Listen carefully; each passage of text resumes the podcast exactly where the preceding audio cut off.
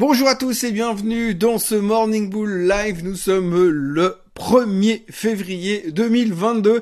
Oui, oui, oui, le mois de janvier était pourri, mais c'est pas fini, il y a encore un peu d'espoir. Enfin oui, le mois de janvier est terminé, là on attaque le mois de février, donc euh, l'année y est pas finie on a encore un tout petit peu d'espoir, et puis non, on a encore beaucoup d'espoir, en tout cas techniquement les choses ont l'air de se calmer, ça a l'air d'aller un petit peu mieux, on s'est encore un tout petit peu fait balader en Europe parce qu'on n'a pas monstre confiance, on a l'impression qu'on n'ose plus vraiment laisser les Américains tout seuls, mais on finit quand même la journée en hausse en Europe, et puis alors surtout carton plein aux États-Unis, monstre rebond sur le Nasdaq, alors ça finit, euh, ça finit relativement bien, plus de 3% de hausse sur l'indice technologique, on verra qu'il y a pas mal de gens qui redeviennent sur la thématique, hein, comme quoi on a la mémoire super courte, mais en même temps, eh ben, ça reste quand même super down sur le mois, on perd 9% euh, sur le Nasdaq durant le mois de janvier, donc ça n'a pas été simple, on n'est pas encore sorti de l'auberge, on a toujours pas mal de, de choses à processer dans nos esprits, mais les choses ont l'air, allez,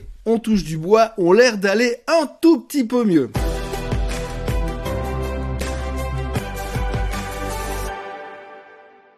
Alors comme vous le voyez sur euh, ce tableau, eh bien si vous regardez la troisième colonne, eh bien effectivement c'est les performances mensuelles. Alors c'était pas terrible, hein, c'était pas terrible évidemment. Plus vous allez en direction de la tech, moins c'était bon.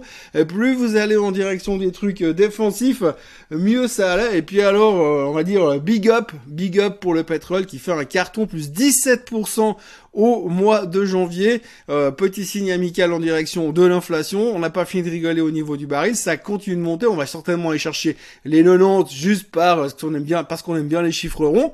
Mais globalement, en fait, on voit que le pétrole a très bien tiré, que la techno était un peu has-been. Donc vraiment, on a aussi un move au niveau des equities sur le côté value. Ça se voit clairement pour l'instant. Les gens ont besoin euh, d'être un petit peu plus confortables par rapport à leur portefeuille action en ce moment. Donc il y a un petit peu cette rotation de secteur qui continue. On le voit très bien. Euh, c'est clair que les cryptos ont pris plein la figure et ça reste toujours pas simple pour le secteur des cryptos pour l'instant. Mais enfin, il y a de l'espoir hein, puisque je vous le disais l'autre jour, Madame Katie Wood pense que le Bitcoin va à un million. Bon, d'accord, en 2030, mais quand même, d'ici là, il y a une sacrée performance à faire. Enfin, si vraiment on croit à Madame Katie Wood, j'ai envie d'acheter un Bitcoin maintenant, de me barrer à Tahiti, et puis on verra, je reviendrai en 2030 pour voir ce que ça donne. Parlons un petit peu euh, psychologie des marchés. Euh, on vient de sortir d'une période où on a dû digérer, accepter le fait que finalement on passait d'une période de taux à zéro et d'une euh, politique accommodante de la part des banques centrales à une politique un peu plus compliquée avec un envisageage de hausse des taux. Euh, si on peut parler comme ça. Donc pour l'instant, on est un peu sur le canapé du psychiatre et puis on se pose des questions de savoir comment est-ce qu'on va le vivre, est-ce qu'on va bien le supporter. Et c'est un peu toute l'histoire de ce mois de janvier. Hein. C'est clairement lié à cet aspect comment est-ce qu'on va vivre cette hausse des taux. On en a beaucoup parlé. Est-ce que l'inflation est réellement un problème? Est-ce que l'inflation va être gérée par la Fed? Est-ce que la Fed va faire correctement ses hausses de taux? Alors aujourd'hui, on est en train d'ingérer, d'accepter, euh, de, d'admettre le fait simplement qu'on va rentrer dans une période un petit peu différente au niveau euh, des taux et au niveau du marché. C'est pas une surprise. Bon, c'est clair que comme on a la mémoire d'un poisson rouge, on se souvient pas comment c'était les autres années, mais on a déjà vécu des périodes de hausse des taux, et aussi fou que ça puisse paraître, on est toujours vivant, et les choses se sont relativement bien passées. Donc aujourd'hui, on est en train d'intégrer euh, cet effet de choc, comme quoi on va devoir supporter une hausse des taux, et puis plus on arrivera au bout de cette compréhension et de cette admission, et qu'on sortira du déni, eh bien finalement, euh, ça devrait peut-être, on espère, relativement bien se passer. En tous les cas, pour l'instant, on a encore eu un upgrade hier de la part de Citigroup qui annonçait que eux, ils pensaient qu'il y aurait 5 hausses des taux et non pas 4. Donc on parle quand même d'une hausse des taux totale sur 2022 entre 1,25 et 1,50. Ça dépendra à quelle fréquence et à quel rythme ils montent les taux. S'ils nous font un 0,50 d'entrée au mois de mars, forcément, on aura déjà fait un bon bout du chemin. Donc du coup, on a toute cette acceptation qui est en train, qui semble-t-il, est en train de, rentrer dans les morses et que finalement, les investisseurs sont en train de, l'admettre de pouvoir peut-être passer à autre chose, autre chose qui sont euh, les résultats excessivement bons euh, de la part des big caps et aussi du fait que finalement on a déjà une grosse partie, mais une très grosse partie de la correction qui s'est produite à l'intérieur sans qu'on l'ait vraiment vu sur les grands indices. Alors pourquoi je vous dis ça? Eh bien parce que en fait on regarde beaucoup euh, les grands indices principaux évidemment et puis on se dit ouh là là le Nasdaq il a corrigé de 9%, ou il est à 12% de baisse donc on est en zone de correction. C'est vrai, on est en zone de correction. Ouh là là, le Russell 2000, il a corrigé de plus de 12%, donc il est où Même de 20%, il est en bear market. C'est vrai, on est rentré en bear market, on est déjà ressorti, mais on était rentré en bear market sur le Russell 2000. C'était pas forcément une bonne nouvelle. Néanmoins, ce qui est assez intéressant, et ça on en parle quand même relativement peu, c'est que quand on regarde le graphique qui s'affiche, et eh bien sur le graphique qui s'affiche, vous voyez euh, le Nasdaq, c'est la ligne noire en haut, et puis en bas vous avez la ligne bleue. Et la ligne bleue, c'est la ligne des titres qui ont déjà corrigé de plus de 50% depuis euh, leur plus haut de ces 52 dernières semaines. Donc en gros ça veut dire quoi? Ça veut dire simplement que oui, on a eu une correction sur les indices principaux, que cette correction, elle a principalement été induite par l'effet hausse des taux, mais qu'en même temps, on a eu ce qu'on peut quand même qualifier d'un énorme crash euh, au niveau des autres, des autres actions. Donc, si vous sortez euh, d'une Microsoft, d'une Google, d'une Amazon ou d'une Apple, eh bien, vous avez une pétée de stocks qui se sont fait démonter ces derniers temps, et ça se revoit sur ce chart. Donc, ce qui voudrait dire quand même que tous ceux qui parlent de crash, eh bien, euh, bah, le crash, on l'a quand même déjà eu. Alors oui, on l'a pas eu sur Apple, mais on l'a eu sur sur bien bien d'autres valeurs technologiques qui étaient peut-être surévaluées où il y a eu un engouement. Alors je vous passe les noms, mais je veux dire si vous regardez euh, une Robinhood, une Rivian pour ne citer que, euh, vous regardez aussi euh, toutes les boîtes hyper technologiques qui sont arrivées ces derniers temps, eh bien elles se sont fait laminer. Regardez, le truc le plus simple à faire, c'est finalement de regarder ce que fait Ark Invest. Vous regardez le fonds ARKK de Madame Katie Wood, ça représente très bien ces nouvelles technologies. Eh bien elle s'est fait laminer puisque je crois que depuis le top on est en baisse de 70 grosso modo sur, euh, sur, son, sur son, son fond. On a déjà eu une forme de crash et aujourd'hui dans cette phase d'acceptation de hausse des taux, on est en train de se dire ouais peut-être que finalement, euh, on peut commencer à dire qu'il y a déjà pas mal de choses qui ont été intégrées et qu'on pourrait commencer à reconstruire. C'est peut-être le début de quelque chose qui se passe depuis deux jours aux États-Unis. Alors aujourd'hui, ce matin, les futurs sont en baisse, donc forcément, on va être un petit peu plus timide en Europe. Mais il est vrai que globalement, on peut commencer à se dire qu'il y a déjà des choses qui se sont passées. Il y a déjà une forme de crash qui s'est produite et que euh, du coup peut-être maintenant on peut euh, envisager euh, la reconstruction. Et puisqu'on parle de reconstruction, eh bien Goldman Sachs a publié un rapport hier en disant que justement ce qui est assez intéressant à observer si on regarde les faits historiques, alors ça veut pas dire que ce qui s'est passé dans le passé ça va se reproduire plus tard, mais en tout cas dans un rapport de Goldman Sachs qui a été publié, ils disent quoi en gros c'est que depuis 1928, donc depuis grosso modo 93 ans, eh bien deux tiers des années, on a eu une correction de plus de 10%. Et chaque fois qu'on a eu une correction de plus de 10% durant ces années, si vous avez acheté à moins 10% sur le S&P ou sur le Nasdaq, dans les 5 mois qui suivaient, vous avez une performance entre 10 et 15%. Donc un rebond massif, mais ceci pour autant que ce ne soit pas dans des années de récession.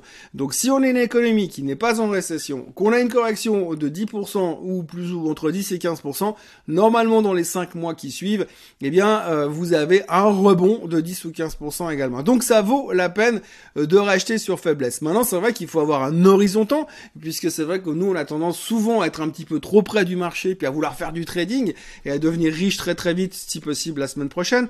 Et donc du coup on a tendance à oublier ce genre de d'effet qui dure un peu plus longtemps. Oui, parce que 5 mois, c'est déjà carrément du long terme. En conclusion, ce qu'il faut retenir des 30 pages du rapport de Goldman Sachs écrit en tout petit caractère, plus des 19 pages de disclaimer pour dire que si jamais ils ont tort, c'est pas de leur faute, eh bien, c'est que globalement, quand ça baisse, euh, quand ça va mal, quand il y a des corrections de 10, 12, 15%, eh bien normalement si on n'est pas en récession, on va dire qu'une grande partie du temps, sans parler chiffres, eh bien ça rebondit et on a des bonnes surprises dans les mois à venir. C'est plus ou moins ce qu'a l'air de vouloir nous montrer le marché pour l'instant, je dis bien pour l'instant, on n'est pas encore complètement sorti de l'auberge qui est au fond du bois, qui est au fond du trou, mais on a l'impression que ça va un petit peu mieux. Donc, n'oublions pas non plus que toutes les corrections ne se transforment pas systématiquement en bear market. Et puis, il y a un point positif que moi, personnellement, tout seul, j'adore, et c'est le fait qu'aujourd'hui, quand vous regardez un petit peu les sondages et les sondages d'opinion des gens, eh bien, la plupart des gens sont encore super négatifs et super prudents.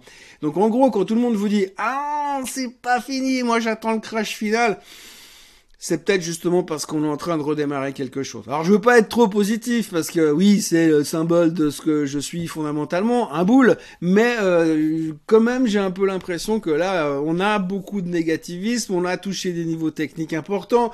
On s'est retourné de manière relativement intéressante. Ça ne veut pas dire qu'on va remonter comme une fusée en direction des plus hauts historiques. Mais en tous les cas, quand je vois la qualité des résultats de Microsoft et d'Apple, je me dis que si eux nous ont pas lâché, il n'y a pas de raison qu'Amazon, Google fassent pareil. Et du coup, peut-être que les choses vont se stabiliser. Ça sent qu'il y a déjà eu une correction massive dans d'autres sous-secteurs du marché. Et les petites histoires du jour, elles commencent aujourd'hui avec Netflix qui a repris pratiquement plus de 10% hier. Pourquoi? Ben parce qu'un analyste a publié un rapport en disant que lui, il revenait sur Netflix, estimant qu'on n'avait rien compris à ce qui se passait à l'intérieur de la société. Alors oui, c'est vrai, euh, la croissance des abonnés est en train de ralentir. C'est pas une surprise parce que c'est une boîte qui est en train de devenir mature. C'est clair que quand vous avez un abonnement Netflix, vous n'allez pas en reprendre un deuxième, vous n'avez pas vraiment besoin. Et donc par rapport à ça, c'est pas vraiment une surprise. Et l'analyste estime qu'on a juste, on est juste en train de rater ce changement euh, drastique de manière de regarder la télé qui va perdurer sur les années et qu'à ce niveau-là, c'est une super opportunité d'achat. Le titre a repris 10% et des poussières hier. L'autre de la journée, c'est Tesla. Alors Tesla, je vous l'avais dit, euh, je vous l'avais dit euh, la semaine dernière quand elle a tapé euh, des niveaux assez critiques. J'ai dit c'est marrant parce que chaque fois qu'elle arrive à des niveaux où on a l'impression qu'elle va enfin se péter la gueule et qu'on a envie de se mettre short dessus, c'est là qu'il se passe un truc et qu'elle rebondit massivement. Eh bien, qu'est-ce qui s'est passé hier? Il y a un analyste qui a upgradé Tesla et qui a dit que c'était génial, qu'ils étaient en train de profiter de la transition sur les voitures électriques, bla bla bla, enfin super truc qu'on connaît déjà. Et donc du coup, euh, les gens se sont dit ah, alors c'est vrai que c'est une super bonne nouvelle. Boum Et donc on a joué l'upgrade, le titre a pris aussi plus de 10%. Donc là aussi, je vous dis à chaque fois que Tesla arrive à des endroits où c'est compliqué, eh bien ça repart à toute vitesse. À noter au passage que l'analyse qui a upgradé Tesla hier, c'est l'analyse du Crédit Suisse. Alors, pas que c'est négatif, hein. Ça veut juste dire que c'est l'analyse du Crédit Suisse. Après, on en fait ce qu'on veut. Toujours dans la série des titres qui reprenaient plus de 10% hier, on notera que Robinhood, après s'être fait défenestrer la semaine dernière, a récupéré plus de 11% hier parce que Madame Katie Wood vient de racheter 2,5 millions d'actions. Alors, on voit qu'elle est en train de rebouger son portefeuille. Aujourd'hui, le portefeuille de Ark Invest est en train de bouger beaucoup. Jusqu'à maintenant, c'est Tesla qui était son plus gros holding. Maintenant, c'est Teladoc qui revient et là, elle commence à acheter du Robinhood. Donc, on voit vraiment qu'elle continue à bouger dans cette, euh, dans cette stratégie ultra tech.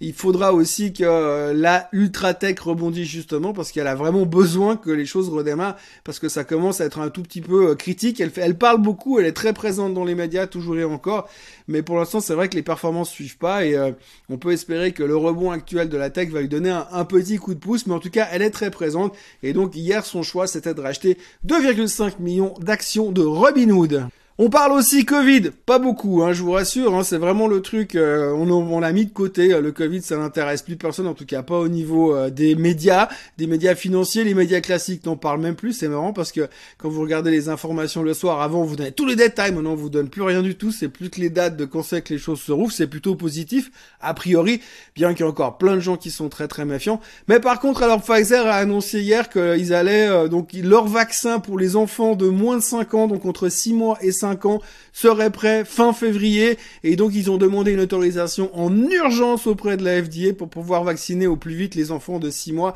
à 5 ans. Alors, je suis pas un spécialiste, mais j'ai un peu l'impression que ça sent les mecs qui veulent liquider les stocks avant que ce soit trop tard.